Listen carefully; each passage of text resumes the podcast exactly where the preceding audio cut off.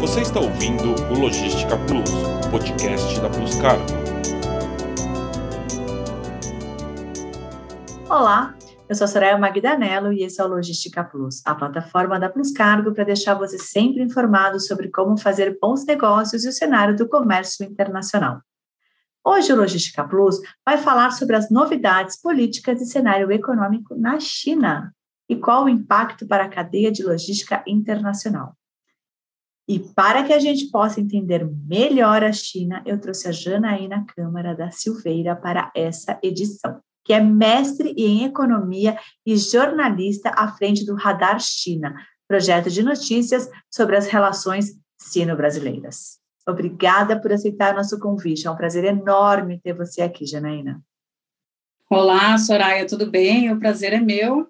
Um prazer, então, falar com todo mundo que está acompanhando é, Plus Cargo, enfim, vamos ver que a China sempre é muito interessante de se olhar e se analisar, né? Sem dúvida. Janaína, por favor, conta para gente é, como começou essa sua relação com o mercado chinês e como você se tornou uma voz para falar sobre as relações entre China e Brasil. Legal, obrigada. É, eu fui para a China em 2007 trabalhar na agência de notícias chinesa Xinhua, principal agência estatal, no departamento de língua portuguesa, porque, bom, a agência hoje tem diversas línguas, já são mais de 10, mas na, na época em que eu fui, 2007, eram seis línguas, entre as quais o português. E era o ano pré-Olimpíada, a China estava se preparando para para ser essa cidade cosmopolita, se mostrar como uma cidade cosmopolita para o mundo e tal.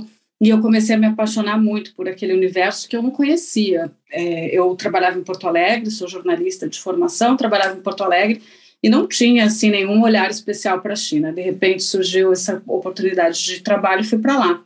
Fui para ficar um ano e fiquei quase sete. É, não chegou a fechar sete, mas quase isso nesse meio do caminho, em 2010, eu saí da agência, percebi que não havia é, empresas de comunicação que estivessem fazendo um link ali mais direto entre Brasil e China, tanto em consultoria de comunicação como numa assessoria de imprensa mais clássica.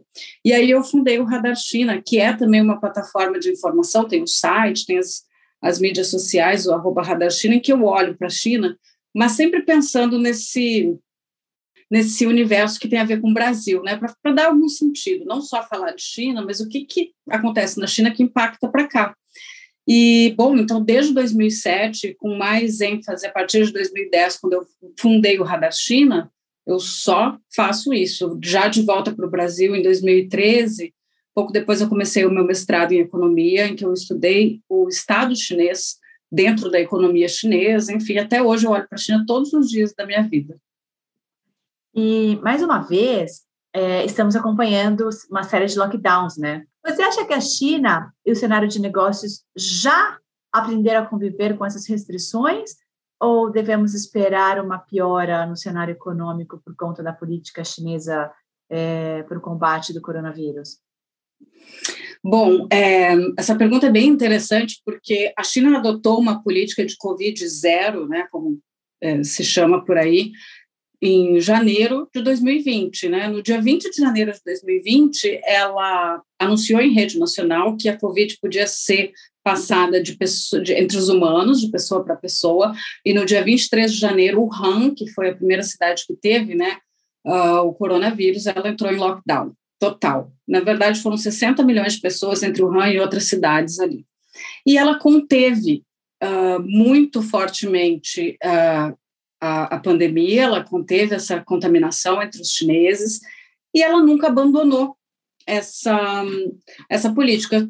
Existia algum caso, pronto, fechava. Isso aconteceu, por exemplo, eu me lembro sempre do Dia dos Namorados, era junho do ano passado, ali, acho que no início da, da primeira quinzena, Pequim teve dois casos dentro de um mercado, tipo o que seria uma CEAGESP, assim, um mercado que abastece outros mercados e restaurantes dentro de Pequim.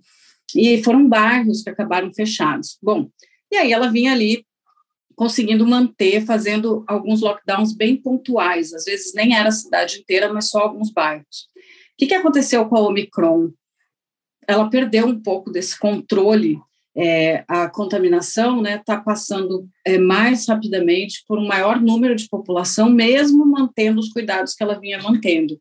As pessoas não podem circular livremente pelas cidades se elas estiverem em áreas que são restritas. Então, ela, ela começa a barrar a contaminação já na raiz. Né? Ela faz muito Uh, ela vê assim os contatos de quem eventualmente está contaminado e aí ela consegue pegar, inclusive, os casos assintomáticos, e estava funcionando. Então, essa pergunta, assim, se ela está acostumada, eu acho que ela não está tão acostumada, porque a Omicron colocou um desafio maior. Antes, ela conseguia conter as contaminações é, mais localizadamente. Nesse ano, existiu é, as duas sessões, que é o principal evento político chinês, acabou de acabar uh, no início de março, ele, ele sempre acontece pouco depois do, do Ano Novo Chinês, e nesse ano isso foi a primeira semana de março.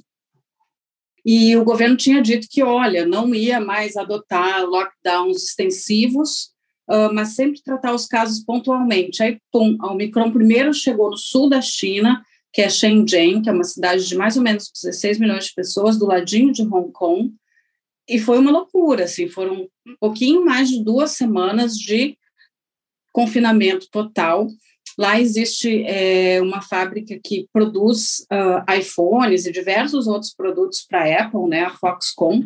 É, a Foxconn chegou a ganhar licença nos últimos dias do, do lockdown para que parte dos seus funcionários voltassem, porque ali estava com um perigo, eles estavam com medo grande de, de, enfim, não conseguir entregar os produtos.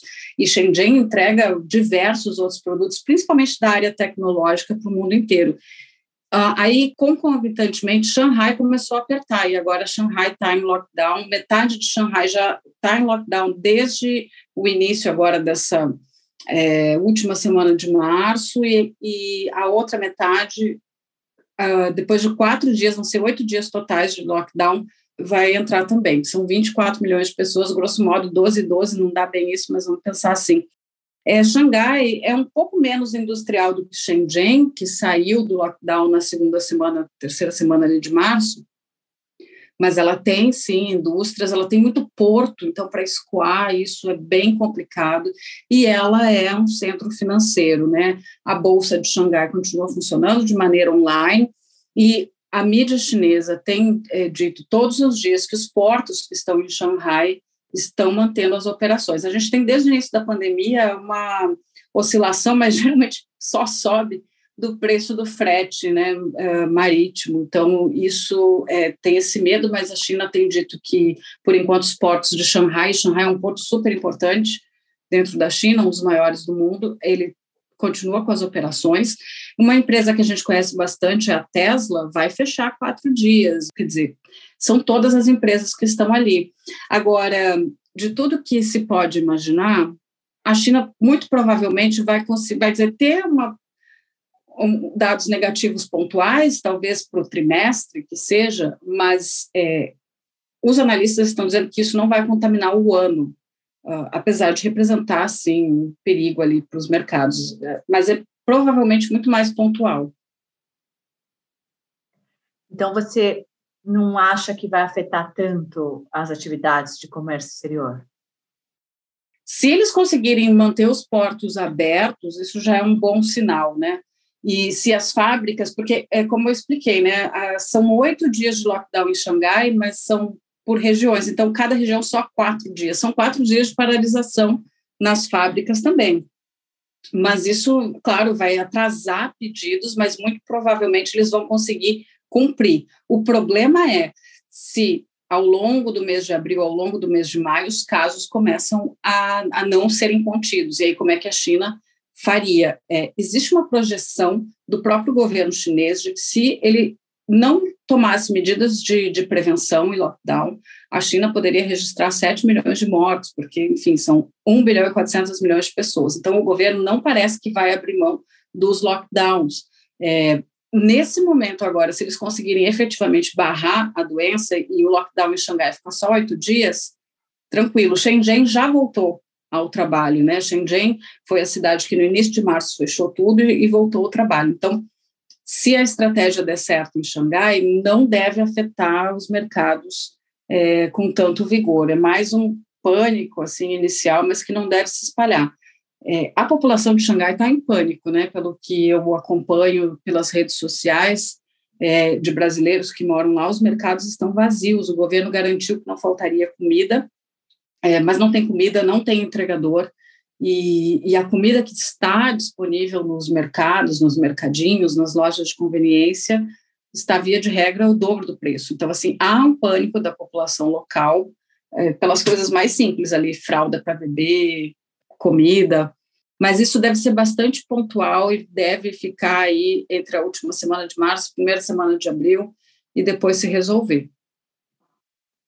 A China tem uma meta muito agressiva de crescimento para 2022, é algo em torno de 5%. É isso mesmo, né? É, 5,5%. 5,5%. Como que essa política de Covid zero pode atrapalhar essa meta?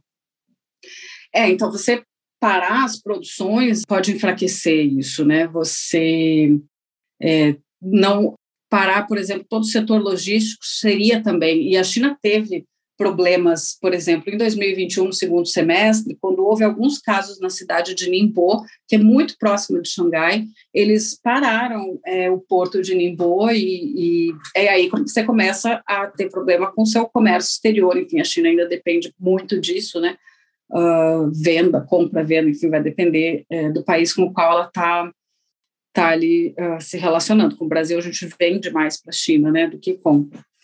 Mas, assim, é, de novo, uh, eles parecem estar muito tranquilos em relação a ultrapassar essa fase. A gente pode lembrar um pouquinho de 2020, talvez, quando é, muitas, muita, muitos analistas falavam sobre o perigo de a China parar de vender para o mundo, nas cadeias globais de valor, faltar componentes, a gente teve, no primeiro trimestre de 2020, a China teve uma queda de PIB de 6,2%, foi uma queda bem acentuada que ficou localizada naquele trimestre, e o que a gente viu foi a China um pouco se reinventando para o comércio exterior, abastecendo o mundo com produtos médicos, com máscaras, com equipamentos, eles têm uma capacidade adaptativa que é, é, muito forte, assim, a gente aqui no Brasil, por exemplo, tem uma empresa que chama BYD, que produz baterias para carros elétricos e carros elétricos também, no, eles estão localizados em Campinas, fazendo isso, eles também produzem painel solar.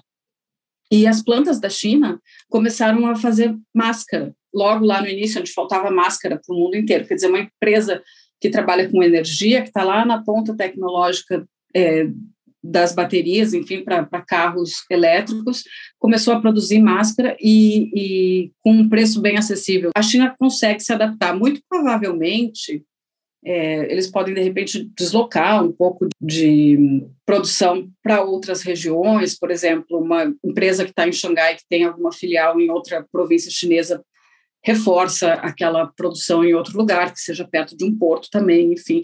Me parece que eles vão equalizar. Agora, que, que acontece também, por outro lado, né? Se a Omicron for mesmo um desafio que a China não está preparada e esses lockdowns começam a ser lockdowns em série em diversas cidades, aí a gente começa a ter problema.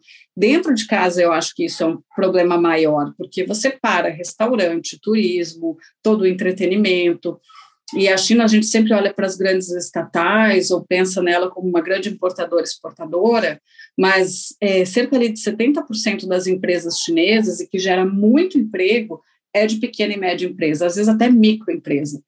Tanto que é uma das prioridades do governo apoiar essas empresas. E aí, ali sim, você tem um problema para a China crescer nesse ano, que é deixar essa, essa massa que produz dinheiro, produz empregos parada. A China também implementou uma política bastante avançada para a transição energética. É, a gente acompanha esforços rápidos no país para alcançar uma economia mais verde. É, só que essa mudança foi muito sentida no país nas suas primeiras semanas de operação. É, como esse plano afeta as questões econômicas no país? Você sabe que recentemente eu assisti a um programa justamente sobre esse assunto. E assim até 2030 a China quer garantir o pico das emissões de carbono e depois a neutralidade de carbono até 2060 que são metas bem ambiciosas né? A China é hoje o país que mais emite gases enfim e de efeito estufa e, mas per capita não é mais. Agora, ela tem é, um pouco isso, ela, tem, ela é muito dependente do carvão, na sua matriz energética isso é um pouco mais de 60%, está ali em torno de 63%, já foi superior a 70%. Ah, então, ela tem diminuído desde a década de 90, mas com maior intensidade ali a partir de 2010. Isso, é, esse momento que você fala, que é segundo semestre de 2021, houve é, realmente esse baque, porque o que, que aconteceu? O governo pediu para que as usinas de carvão que fossem muito poluentes ou pouco produtivas, que elas parassem. Depois ele precisou rever isso, porque isso não vai parar nenhum tipo de termoelétrica ou, ou outras usinas que é, atuem com carvão, mas ele também não está parando de construir e pensar em novas tecnologias que possam ali suprir. Então, a gente tem que imaginar que a China está trabalhando com dois modelos de tempo, um de curto prazo, em que o carvão vai continuar, a base que já está tá lá e beleza, e ela está se preparando para conseguir mudar essa matriz energética para cumprir efetivamente lá em 2060 é, a sua meta de neutralidade de carbono. É, o carvão da China, ela consegue produzir 90% desse carvão, então ela é quase autossuficiente, mas não é ainda. Se a gente pensar em petróleo, a China precisa importar 70% do petróleo que ela, que ela utiliza e o gás natural 40% do gás é, que ela utiliza. Então, ela ainda depende também dessas energias. Ela está estudando é, formas de energia a partir de hidrogênio, energia nuclear, e se a gente pensa só em solar e eólico, por exemplo, hoje ela já tem um parque instalado que produz mais de 200 gigawatts, que é mais do que toda a produção de energia da Alemanha, toda, de qualquer setor ali da matriz. E aí, uh, Soraya, uma coisa que eu queria só pontuar é que a China ela costuma trabalhar com planos quinquenais, né? Eles projetam coisas para cinco anos. Tem um grande plano é, estratégico nacional, inclusive, que fala sobre a redução é, da dependência de carvão na sua matriz energética. Então, esse é o grande. Mas aí, setorialmente, ela também tem. Então, energia também tem. E, e o plano quinquenal da energia está, inclusive, separado por setor. Então, ela tem metas lá de quanto ela quer implantar de eólico e solar, que são as duas principais apostas, inclusive muito eólico de alto mar, e depois hidrogênio e nuclear também. Ela vai conseguir. É, acho que, assim, olhando para a China desde 2007, é incrível como ela consegue atingir as metas. O que também acontece muito, muitas vezes na China, ela precisar equalizar as metas, e eu acho que a gente tem que olhar esse período um pouco assim, ela colocou algo muito ousado e no curto prazo ela não conseguiu, mas a gente pode imaginar que no longo prazo ela vai chegar a 2060 com neutralidade de carbono. Quais são os, é, os principais avanços aguardados para que o comércio exterior entre Brasil e China aqueça ainda mais esse ano? A gente tem é, uma pauta muito dependente das commodities ainda, né? E, então, você vai ter lá o minério de ferro, você vai ter o petróleo e a soja dominando essa pauta. O que está crescendo? O que, que, que, que vai crescer exponencialmente esse ano? Proteína, carne, principalmente a carne bovina. É, carne de frango, a China já é o nosso maior destino, carne suína também, mas, de novo, a gente volta ali para um produto de certa forma, de pouco valor agregado. É, a gente tem algumas entidades setoriais, principalmente do setor agro, tentando posicionar é, pequenos e médios uh, empresários, pequenas e médias empresas aqui do Brasil dentro do e-commerce chinês. Que as, uh, o e-commerce na China é outro gigante, né? É muito interessante esse setor. E eles é, estão tentando posicionar essas marcas, mas eles ainda consideram muito tímido a presença brasileira, mesmo nesses setores. É, a gente teve aí todo esse ato de pandemia é, que não houve encontros presenciais, mas eu me lembro da última visita do presidente Xi Jinping ao Brasil em novembro de 2019, durante a cúpula dos BRICS, ele se reuniu com o presidente Jair Bolsonaro e ali foi liberada a venda de melões brasileiros para a China. É o Rio Grande do Norte, basicamente do Rio Grande do Norte, que já começou a exportar Bom, de novo, frutas. É, até onde eu tenho conhecimento, o Ministério da Agricultura estava tentando liberar uvas também para serem comercializadas para a China. A gente vende um pouquinho de vinho, mas eu acho que a gente tinha que ser mais ousado em relação à China. E não sei se esse timing passou, porque é um mercado tão grande, uma classe média que já é considerada ali de 400 milhões de, de habitantes, mas os chineses têm ficado cada vez mais orgulhosos do que eles têm dentro de casa. E se antes é, havia muita marca internacional, claro, nomeadamente europeia e norte-americana ali como uma aspiração para os consumidores, hoje em dia eles gostam cada vez mais de comprar produtos chineses. Talvez o Brasil tenha perdido um pouquinho desse timing, mas ainda dá. E eu acho que o Brasil, mesmo se a gente pensar em café, cafés especiais, pensar em carne, que são produtos de pouco valor agregado, mas a gente trabalha pouco a marca Brasil. Eu vejo muito, nosso comércio com a China poderia crescer até mesmo com pequenos e médios empresários, acho que o e-commerce é uma boa porta para isso, mas a gente tinha que ter um esforço concentrado ali que, que vendesse a marca Brasil. Assim, os chineses conhecem muito pouco de marca Brasil. Eles pouco conhecem Embraer, de certa forma até conhecem, mas não conhecem nossos cosméticos. A carne que eles olham é a argentina ou australiana, o vinho vai ser chileno, australiano ou os europeus, claro, um pouquinho de, de da Califórnia, enfim. Quer dizer, a gente teria que reforçar um pouquinho isso, trabalhar com, com uma marca, de mostrar o Brasil para os chineses. Janaína, que aula, que delícia! Sempre muito bom, né? É, lidar com a China é, precisa de muito detalhe, né? E nem sempre é fácil entender, né? Como, como lidar, como fazer bons negócios. Acho que você explicou isso muito bem. Obrigada pela tua participação, viu? Foi muito legal. Soraya, obrigada. Eu agradeço o convite, espero ter ajudado um pouquinho. Eu lembrei de uma coisa que os chineses falam em relação ao, aos produtos do Brasil. Eles sempre falam que a gente poderia explorar muito os produtos fitoterápicos. Os chineses gostam muito disso. A medicina tradicional chinesa é toda em é cima é de. É, então, desde o cosmético, né, até, por exemplo, própolis, o mel, já tem algumas iniciativas assim, mas que o Brasil explorasse mais. Enfim, Acho que para o empresário brasileiro não precisa ter medo mais. O e-commerce chinês pode dar um belo impulso e os grandes empresários, claro, vender nossa marca Brasil lá. Helena, obrigada novamente, viu? Obrigada, Soraya. Acompanhe os canais da Plus Cargo nas mídias sociais e no nosso site. Neles você encontra informações exclusivas sobre o cenário de comércio exterior e as últimas novidades sobre o transporte internacional de cargas. Segue a gente lá no Instagram, LinkedIn, Spotify, YouTube. Até a próxima. Obrigada. Você ouviu o Logística Plus, podcast da Plus Cargo.